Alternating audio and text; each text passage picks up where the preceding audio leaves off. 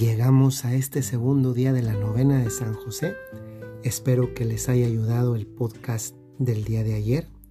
Y yo pienso cómo este, esta novena, que es un camino que nos permite profundizar en el corazón de un hombre particular, en la vida de un hombre elegido, pues también en definitiva nos permite profundizar en el plan de Dios. Y eso es algo bello porque también para nosotros hay un plan de Dios nuestro Señor. Y este plan que nosotros en algún momento de la vida descubrimos es lo que podemos llamar vocación. En un momento de la vida se nos presenta cuál es la orientación decisiva que esta vida va a tener. Y San José también en un momento determinado se enfrentó a esta disyuntiva. ¿Cuál es la orientación decisiva de mi vida.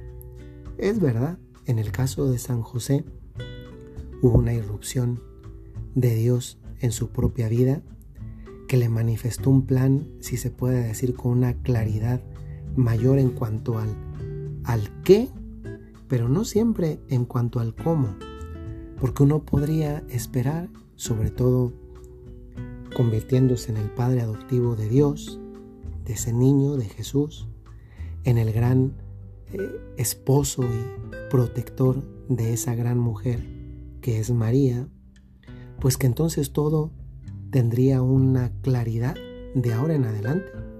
Y de hecho, si algo sucede en la vida de José, en el camino posterior, una vez que se reencuentra con María, es que no hay una claridad siempre. También nosotros a veces buscamos momentos de claridad. Son momentos de claridad en los que quisiéramos verlo todo perfectamente delineado con el paso 1, 2 y 3 y así sucesivamente.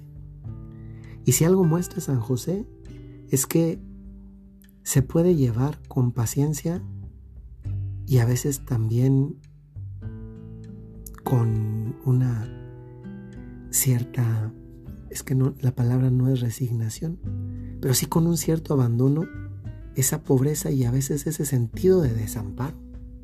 Yo les invito a que pensemos en algo que de verdad es algo radicalmente humano.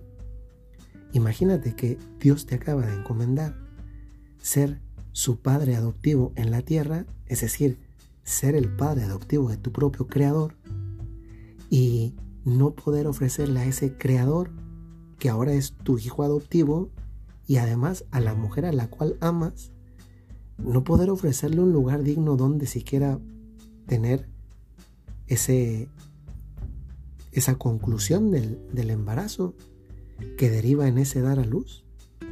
Esa sensación de desamparo al llegar a, a su propia patria, a Belén, y no tener un lugar real y un lugar eh, bien dispuesto para, para que María pueda disponerse y si se puede decir así, despreocuparse.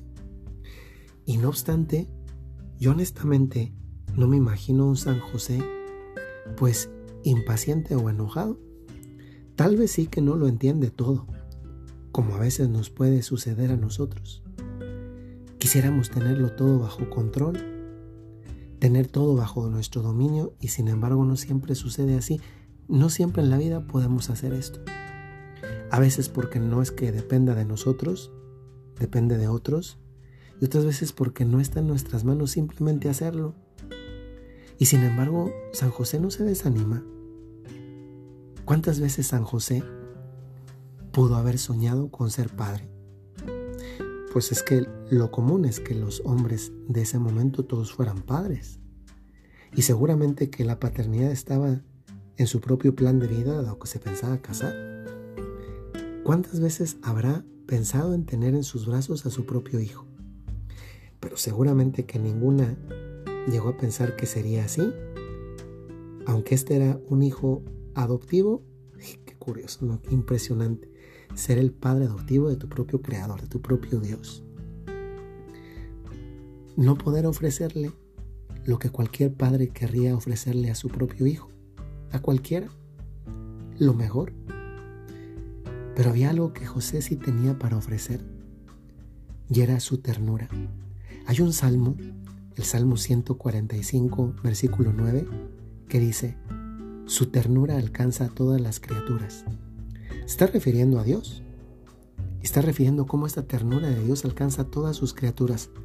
José y María eran parte de esas criaturas de Dios. Y esta ternura es lo que había tocado el corazón de estas personas. Por lo cual esa ternura hacía que en estas dos personas particulares, José y María, esa pobreza real y esa sensación de desamparo real, manifestados en algo tan concreto como no tener dónde, dónde ayudar a que nazca el niño, se convierten en una oportunidad de ser ellos la riqueza, de ser ellos eh, la mansión que cuida, que protege, que, que quita cualquier preocupación porque sus brazos, su calor, su corazón son los muros que dan cobijo a estos hijos, a este hijo maravilloso que está por nacer y que nace. La historia de la salvación se cumple creyendo contra toda esperanza, a través incluso de nuestras debilidades. Muchas veces pensamos que Dios se basa solo en la parte buena y vencedora de nosotros, cuando en realidad la mayoría de sus designios se realizan a través y a pesar de nuestra debilidad. Esto es lo que hace que San Pablo diga, para que no me engría, tengo una espina clavada en el cuerpo, un emisario de Satanás que me golpea para que no me engría. Tres veces le he pedido al Señor que la aparte de mí y Él me ha dicho, te basta mi gracia, porque mi poder se manifiesta plenamente en la debilidad. Esta es una frase de San Pablo tomada de 2 Corintios 12, 7 a 9. Y esta sí es la perspectiva de la salvación, de lo que Dios hace por salvarnos. También a través de intermediarios, como en este caso la figura central que nos está ayudando en esta novena que es José, también debemos aprender aceptar nuestra debilidad con intensa ternura. Tantas veces los que necesitamos tratarnos con ternura somos nosotros a nosotros mismos antes que esperar a que otros nos traten así. El maligno, el demonio, nos hace mirar nuestra fragilidad con un juicio negativo, mientras que el espíritu la saca a la luz con ternura, y la ternura es el mejor modo para tocar lo que es frágil en nosotros. El dedo que señala y el juicio que hacemos de los demás son a menudo un signo de nuestra incapacidad para aceptar nuestra propia debilidad, nuestra propia fragilidad. Solo la ternura nos salva de la obra del acusador. Yo creo que en, Belén, en ese momento del nacimiento, el demonio señalaba a José y le decía, mira, no tienes nada que ofrecerle a, este hijo que Dios te ha encomendado, que es el mismo. Mira cómo recibes a este hijo. ¿Y cuál es la respuesta de José? El darle la riqueza, la maravillosa riqueza de su ternura.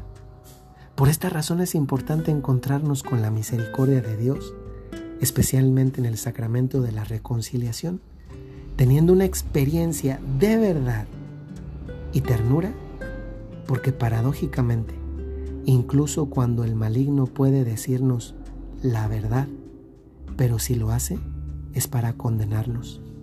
Sabemos, sin embargo, que la verdad que viene de Dios no nos condena, sino que nos acoge, nos abraza, nos sostiene y nos perdona. La verdad siempre se nos presenta como el Padre misericordioso de la parábola. Viene a nuestro encuentro, nos devuelve la dignidad, nos pone nuevamente de pie, celebra con nosotros porque, cito esa parábola de Lucas 15 en el versículo 24, mi hijo estaba muerto y ha vuelto a la vida, estaba perdido y ha sido, sido encontrado. En definitiva, también a través de la angustia de José pasa la voluntad de Dios, su historia, su proyecto. Así José nos enseña que tener fe en Dios incluye además de creer en Él, que Él puede actuar incluso a través de nuestros miedos, de nuestras fragilidades y de nuestra debilidad. Y nos enseña que en medio de las tormentas de la vida no debemos tener miedo de ceder a Dios el timón de nuestra barca. A veces nosotros quisiéramos tenerlo todo bajo control, pero Él tiene siempre una mirada más amplia. Usemos hoy de la ternura, de esta ternura que también fue lo que Dios, perdón, lo que San José le ofreció a Dios en medio de su pobreza y desamparo, y que fue la mejor manera de ampararlo y de ofrecerle lo más valioso que tenía dentro. Soy el Padre Jorge Enrique Mújica y les mando un saludo muy cordial. Hasta luego.